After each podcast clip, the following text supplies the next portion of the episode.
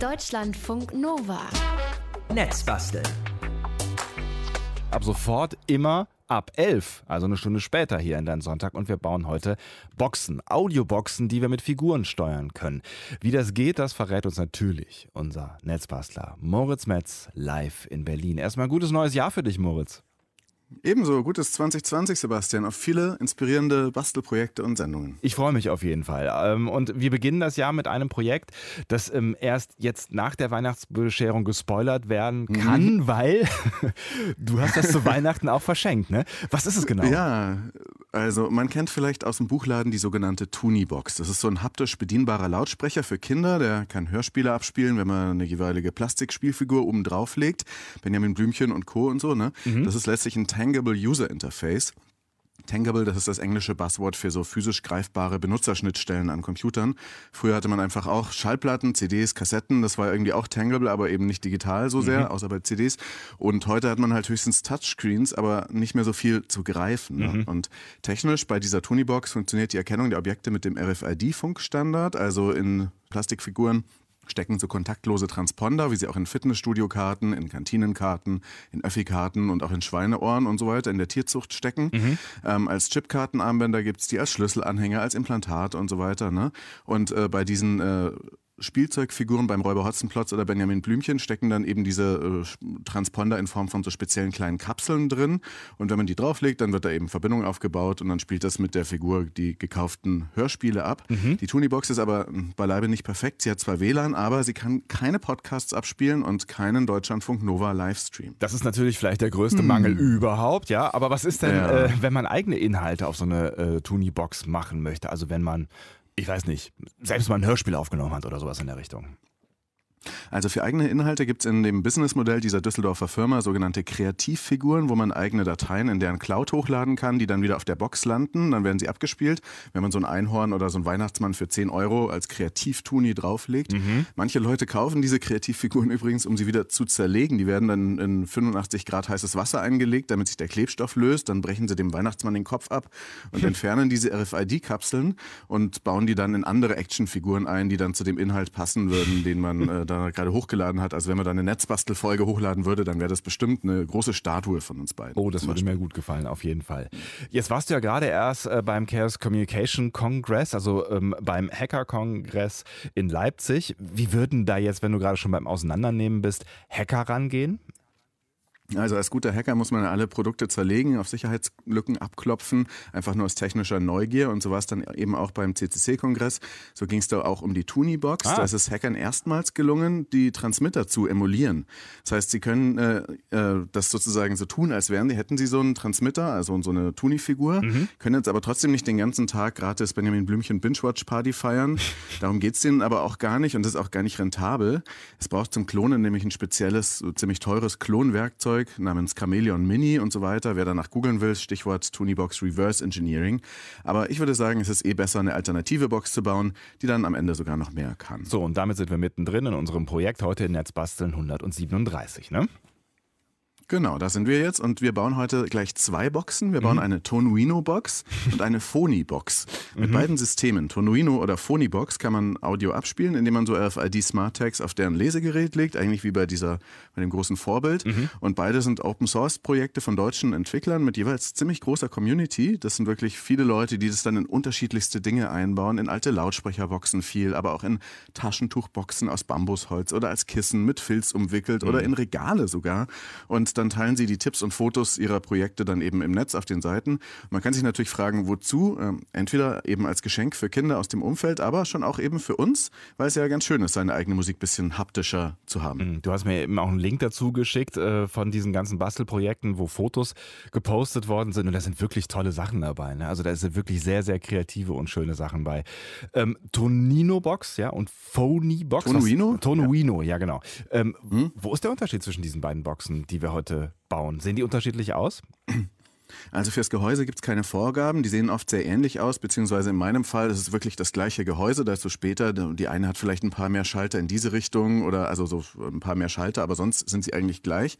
Äh, das System, auf dem sie aufbauen, unterscheidet sich aber. Es gibt so eine Faustregel. Also wenn man die Aufgabe einer Bastelei mit Elektronik mit weniger als zwei Uns beschreiben kann, nimmt man einen Arduino. Also ich will eine Box, die RFID-Karten lesen kann und MP3-Dateien von der Speicherkarte abspielt. Mhm. Hast du mitgezählt? Ist nur ein Und, also nimmt man Arduino. Arduino. Alles klar. Wenn es aber heißt, ich habe eine Box, die RFID-Karten lesen kann und Musik und Podcasts und Streams abspielt und Spotify und die man per WLAN befüllen kann, dann ist es ein Fall für den Raspberry Pi, weil so viele uns drin vorkommen. Mhm. Jetzt äh, ist wahrscheinlich wenig überraschend. Tonuino hat eben überraschend eh so einen Arduino-Mini-Computer mhm. verbaut, so einen Mikrocontroller, der mit seinen 16 Megahertz viel weniger kann, aber auch nur ein paar Euro kostet. Tonuino ist auch einfacher zu bedienen, werden wir dann noch sehen.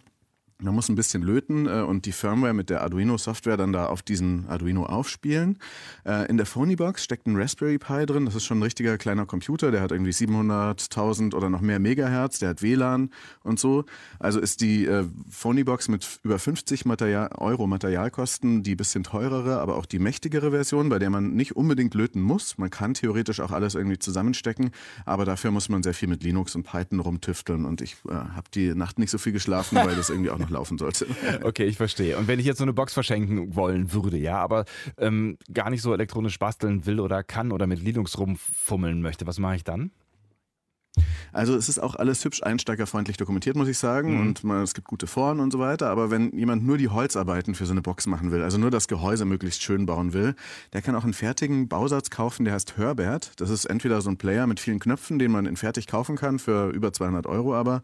Sieger bei der Stiftung Warntest. Oder den gibt es auch als Bausatz. Das ist dann eben nett und man baut ein eigenes Gehäuse außen herum. Mhm. Dann lass uns doch nochmal über diese berührungslose Funktechnik sprechen. Also dieses RFID. Was ist das genau?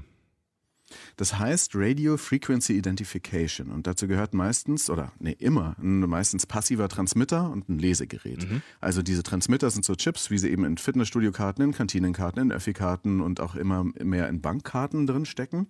Letztlich funktionieren auch so Diebstahlsicherungen im äh, Anziehsachenladen nach demselben Prinzip. Innen im Transmitter ist immer eine kleine Antenne, eine passive, äh, die sozusagen die Elektrizität äh, aus der Luft nimmt. Jetzt, wenn du die, äh, du kannst diese Antenne auch sehen, wenn du so eine weiße Chipkarte hast und mhm. die gegen eine Lichtquelle hältst, dann sieht man diese Antenne auch. Die ist fast so groß wie die Karte. Es gibt sie aber auch in kleiner. Mhm. ist halt so eine Spule aus Kupferdraht. Und dann wird von dem Lesegerät eine kleine Menge Energie drahtlos übertragen zu dem äh, Empfänger, zu diesem Transmitter. Und dieses elektromagnetische Wechselfeld lädt dann sozusagen den Transmitterchip auf, beziehungsweise er verändert die Eigenschaften des elektromagnetischen Wechselfeldes und dann äh, kann das Lesegerät das auswerten und auslesen und dann wird dann zum Beispiel eine ID übertragen oder eine Information. Ja. Mhm. Jetzt hört man in dem Zusammenhang, also gerade auch bei Bankkarten zum Beispiel, auch immer mal wieder den Begriff NFC. Ist das dasselbe? Ja und nein. Also NFC, NFC steht für Near Field Communication. Das baut auf den RFID-Standard auf, aber weil da Communication auch mit drin ist, kann der Chip dann wirklich zurückkommunizieren oder mhm. eben das Handy. Also zum Beispiel kannst du deine Telefonnummer an ein anderes Handy übertragen, wenn du sie nebeneinander hältst und beide NFC aktiviert haben und so. Oder auch wenn du dein Handy auf so ein Lesegerät im Supermarkt hältst und dann mit Apple Pay bezahlst oder so. Das ist letztlich dann NFC, weil die eben hin und her ähm, korrespondieren miteinander. Aber Sebastian, ich würde sagen, wir machen in zwei Wochen einfach nochmal eine Sendung nur zu RFID. Dann kann man mehr darüber erzählen und diverse lustige Sachen damit ausprobieren. Ich bin dabei. Vielleicht nochmal ganz kurz zur Einkaufsliste für die ja? Player. Was braucht man da so alles? Ja, also man braucht natürlich den jeweiligen Steuercomputer, den Arduino Nano oder den Raspberry Pi. Dann zur Ausgabe des Sounds beim Tonino einen MP3-Player. Das ist auch nur so ein kleiner Streichholzschachtel, kleiner Chip, ne? der heißt DF-Player. Kostet auch nur ein paar Euro. Der hat einen Speicherkartenslot eingebaut, sowie einen kleinen digitalen Lautsprecherverstärker schon drauf. Der Arduino sagt dann dem Player letztlich nur, spiel einfach Ordner 3, Datei 4 ab, beziehungsweise es muss eigentlich heißen Ordner 03, Datei 004, weil das alles so ein bisschen blöd benannt ist mhm. an der Stelle oder sein muss. Äh, und dann spielt sozusagen einfach nur der Player das Ganze ab, weil er durch den Arduino ferngesteuert wird. Dann braucht man natürlich eine MicroSD-Speicherkarte. In dem Fall habe ich jetzt 16 GB genommen. Das reicht für eine irre Menge MP3s, die mhm. dann da drauf sind. Für die Phonybox braucht man natürlich auch eine Speicherkarte. Die habe ich, da habe ich eine größere genommen, 64 GB. Äh, und das hilft auch, wenn es eine schnelle Karte ist, weil die steckt man eben direkt in den Raspberry Pi Mini-Computer. Da habe ich den Raspberry Pi Zero W genommen. Der kostet keine 20 Euro, ist eine ziemlich flache Platine, halb so groß wie eine EC-Karte. So ein längliches Ding mit vielen Lötanschlüssen oder Steckanschlüssen. Dann habe ich für den Raspberry Pi noch so eine Art Mini-Soundkarte gekauft, die mit dem i-S-Protokoll geht kostete 5 Euro. Man kann aber auch Soundkarten nehmen, die mit USB angeschlossen werden.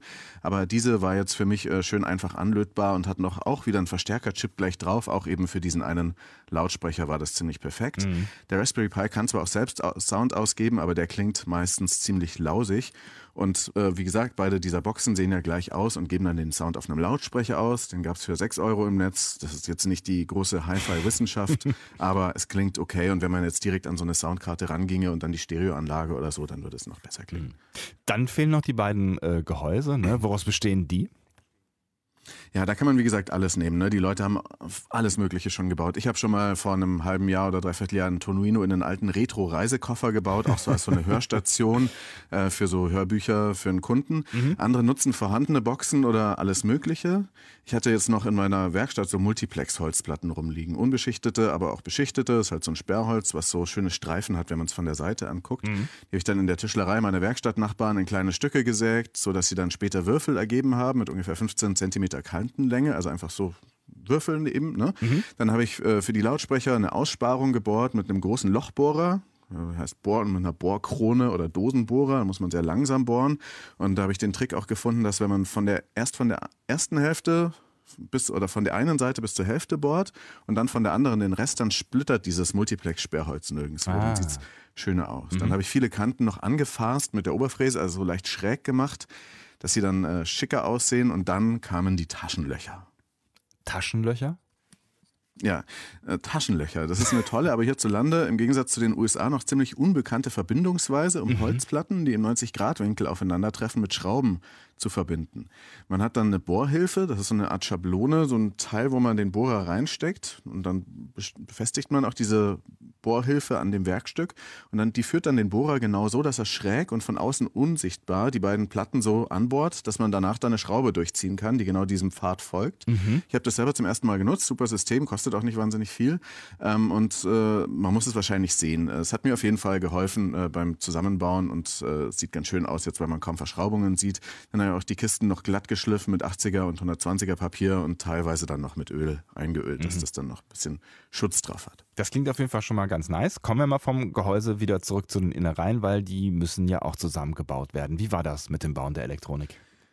Ja, also da ich eben vier Boxen gebaut habe, war es sehr viel Lötfleiß, äh, Fließbandarbeit, Computer an Verstärker, ein RFID-Lesegerät. Dann das braucht allein acht Kabel und das dann insgesamt für vier Boxen auf jeweils zwei Seiten, also am Gerät und am äh, Mikrocontroller und so weiter. Dann gibt es ja auch noch die Steuerung, da kann man dann so bunte Knöpfe äh, kaufen, einbauen, wie von Spielautomaten so ein bisschen zur mhm. Bedienung. Die kosten auch nicht viel, sind ganz hübsch.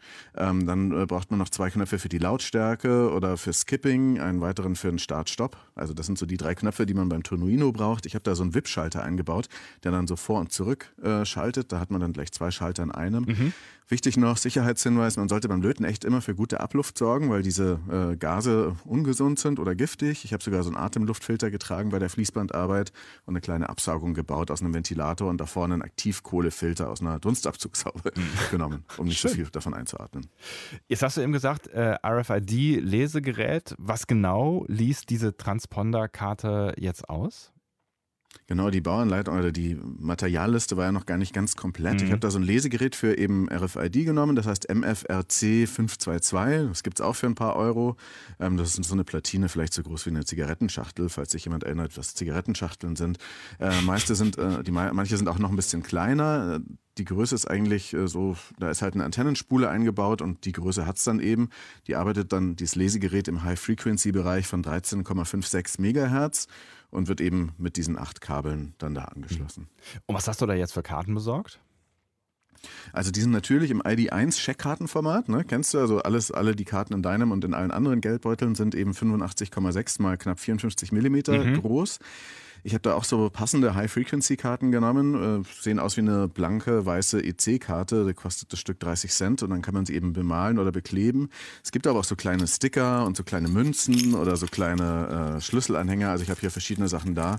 Das alles hier jetzt in dem Fall günstig mit dem MyFair Classic Funkstandard. Mhm. Der ist weit verbreitet, wurde aber auch schon vor zwölf Jahren von Chaos Computer Club Hackern geknackt. Und äh, man kann diese Karten jetzt nicht nur ein bisschen beschreiben, sondern nach Belieben beschreiben und sogar klonen. Mhm. Das ist für unser Projekt so ganz gut, dass man sie beschreiben kann. Aber es gibt auch schon Leute, die damit umsonst in ihrer Unikantine gegessen haben oder gratis äh, durch London gefahren sind mit so einer Karte. Mhm. Aber zu all dem dann, wie gesagt, in zwei Wochen im Netz basteln 138 mehr. Okay, dann äh, hatten wir die große Löt-Fleiß-Fließbandarbeit und irgendwann kam dann noch der Punkt Software, ne? Genau, also beim Arduino kann man die Software für Tonuino einfach runterladen und ausspielen mit der Arduino-Software. Die macht man da einmal drauf und dann ist gut. Dann richtet man alles sozusagen in der Software ein. Gibt es alles auch kostenlos runterzuladen, gute Anleitungen für Einsteiger und so weiter. Bei der Phoniebox läuft es so mittelsmooth. Also sobald man, es läuft schon, wenn man das genauso die Teile kauft, die sozusagen die meisten äh, benutzen, mit einem USB-Kartenlesegerät und einer USB-Soundkarte. Aber sobald man spezielle Hardware hat, muss man in Linux viel rumtüfteln. Wie gesagt, ich habe mir da die Nacht um die Ohren geschlagen und äh, hm. es gibt zwar auch zu allem irgendwo Infos im Netz, aber naja, also ein paar Rückschläge später stehen jetzt zwei der Boxen von vor mir, von denen eine auch schon funktioniert, richtig. Dann die andere so halb. Immerhin so halb. Dann lass uns doch mal ausprobieren. Was willst du denn zum Test überhaupt hören? Ja, da muss ich kurz ausholen. Ein kleiner Zahlenfetisch ist hier. Also die, wir haben ja heute die 137. Folge äh, und das ist für mich eine sehr besondere Netzbastelsendung. Ich denke da schon seit zwei Jahren dran. Irgendwann kommt die 137. Netzbastelsendung. Dafür gibt es zwei Gründe. Okay. Das erste ist, die 137 ist eine sehr besondere Zahl. Also der Nobelpreisträger Richard Phillips Feynman hat mal gesagt, die Zahl 137 ist eines der größten und verdammten Mysterien der Physik. Eine magische Zahl, die zu uns kommt, ohne dass sie jemand versteht. Man könnte sagen, die Zahl wurde von Gott geschrieben geschrieben, um uns zum Narren zu halten. Also ganz viele Physiker und Mathematiker haben sich mit der 137 beschäftigt, beziehungsweise mit deren Kehrwert, also 137. noch was.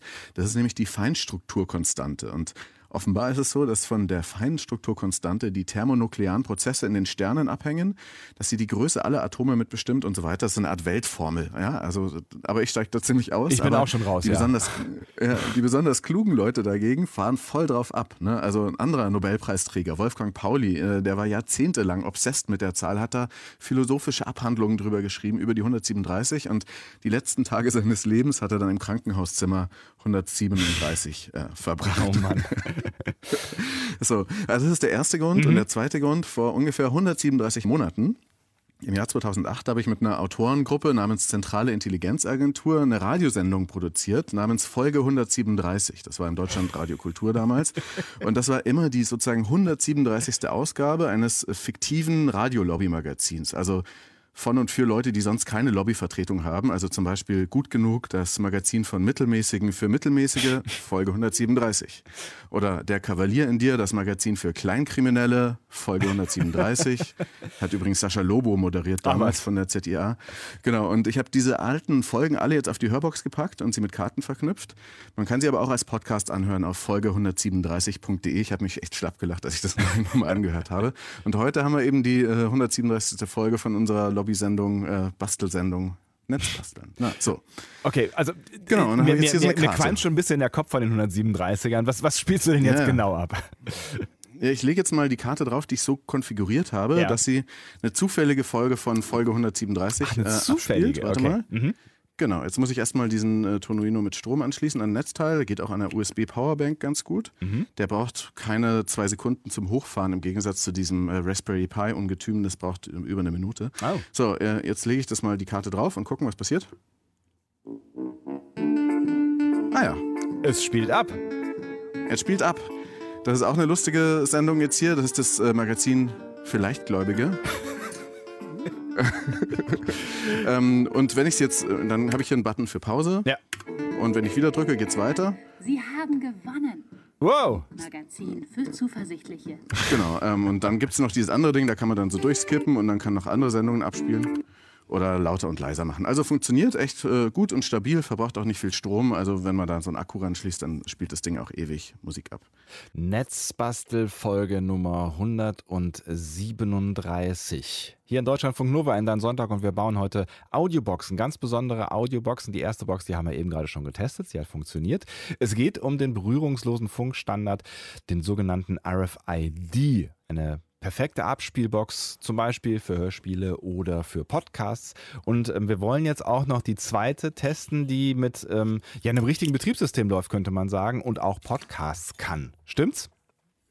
Genau, das stimmt. Ähm, die ist äh, eben die Phonybox des Berliner Open Source Aktivisten Mitch Flor. Äh, Grüße an Mitch übrigens. Grüße. Tolle Arbeit, die er da geleistet hat. Viel Arbeit auch. Jetzt hast du eben gesagt, ähm, die ist so semi-fertig. Was macht die gerade?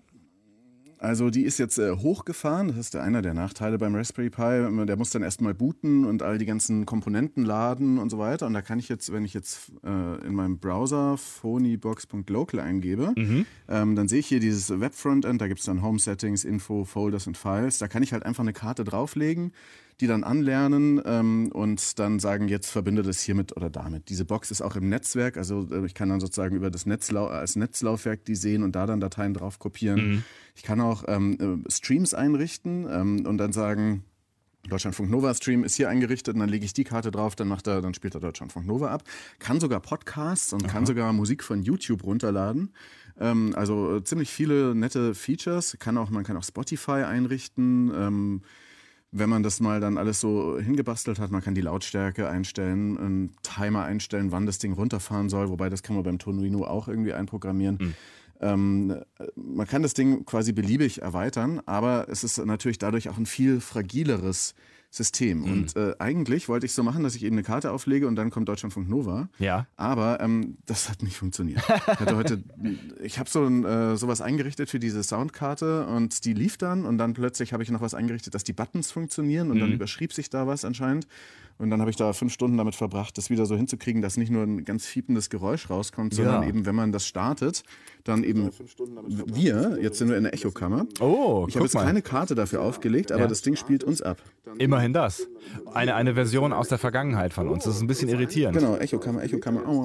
Aber es ist ein Echo, das Genau. ist so weit weg, dass es irgendwie noch relativ angenehm ist. Das ist nicht so direkt nah. Ja, also ich man mach's kann mal noch wieder. weiter. Ich mach's mal wieder aus. Aber das Ding kann äh, allerhand abspielen. Ich habe mir es auch schon gelungen, den äh, Netzbasteln Podcast damit zu abonnieren. Ähm, äh, das funktioniert. Das ist auch, finde ich, ziemlich eine nette Angelegenheit, wenn man dann so eine Karte oder irgendwas auflegt. Ähm, oder ein Implantat äh, seine Hand drauf macht und dann kommt irgendein Podcast oder was auch immer. Oder immer, wenn der veröffentlicht wird, dann spielt er automatisch ab, um einen zu wecken. Also es gibt viele schöne Sachen, die man machen kann, aber es ist äh, noch ein bisschen fragil. Also, wir können festhalten, es ist äh, fragiler, aber um äh, klassenmächtiger quasi als das, was man mit, mit einem Arduino machen könnte. Was könntest du jetzt allgemein noch ähm, besser machen?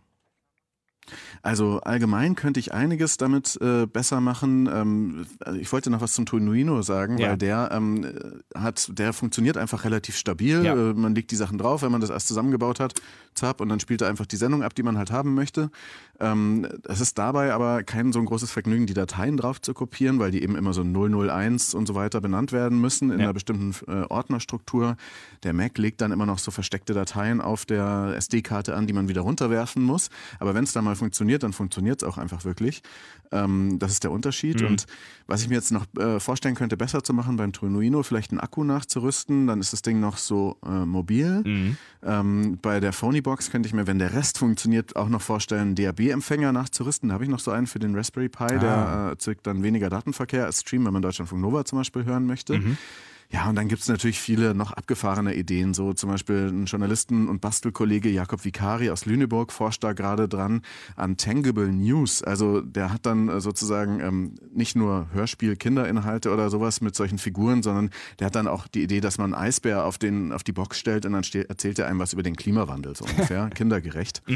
Auch eine coole Idee. Das könnte ich auch den 3D-Drucker anwerfen und Podcasts mit Actionfiguren verbinden. Zum Beispiel, stell dir vor, wir hatten eine Statue unseres Kollegen Matthias von Hellfeld, ähm, der eine Stunde History macht. Und immer wenn du es draufstellst, dann hast du, äh, wird das abgespielt oder sowas. Oder die Sebastian Sonntag-Actionfigur eben und dann kommt dein Sonntag oder sowas. Ähm, also da gibt's lustige Ideen, die man theoretisch machen könnte. Oder den Netzbastelhammer und so weiter. Und letztlich finde ich aber, beide Boxensysteme sind gut, aber haben ihre Nachteile. Ähm, man kann beide basteln, je nachdem. Ich würde eher den Tonuino machen als Anfänger. Und ähm, wenn ich aber viel Zeit hätte, dann würde ich gerne äh, mit äh, dem ESP32, ist wieder ein anderer Chip, der hat aber WLAN und Bluetooth, aber ist eben auch so einfach wie der Arduino einerseits. Und mit dem würde ich gerne so eine Podcatcher-Podcast-Hörbox bauen zum Empfang von Podcasts. Und wer Programmierer ist und Lust hat, da mitzumachen, kann sich gerne melden. Es gibt da auch schon Ansätze bei den Tonuino-Leuten, äh, aber äh, da muss man das noch erweitern. Also vielleicht kann man darüber mal reden. Meine E-Mail-Adresse ist moritz.netzbasteln.de. Also viel Spaß äh, damit. Ich hänge noch an der Actionfigur Matthias von Hellfeld für eine Stunde History. Ich stelle mir das großartig vor. Können wir vielleicht auch mal irgendwann Actionfiguren basteln in der Netzbastel-Ausgabe hm. 200, wie auch immer. Vielen Dank, Moritz. Damit machen wir Schluss für heute. 137 war das heute und wir haben Hörspielboxen gebaut und ihr könnt das natürlich auch. Fotos und die wichtigsten Links, die gibt es im Laufe des Tages auf deutschlandfunknova.de. Für beide Boxen, welche für welche ist, hat Moritz ja gerade schon gesagt. Schönen Sonntag. Tschüss. Ciao. Deutschlandfunk Nova. Netzbasteln.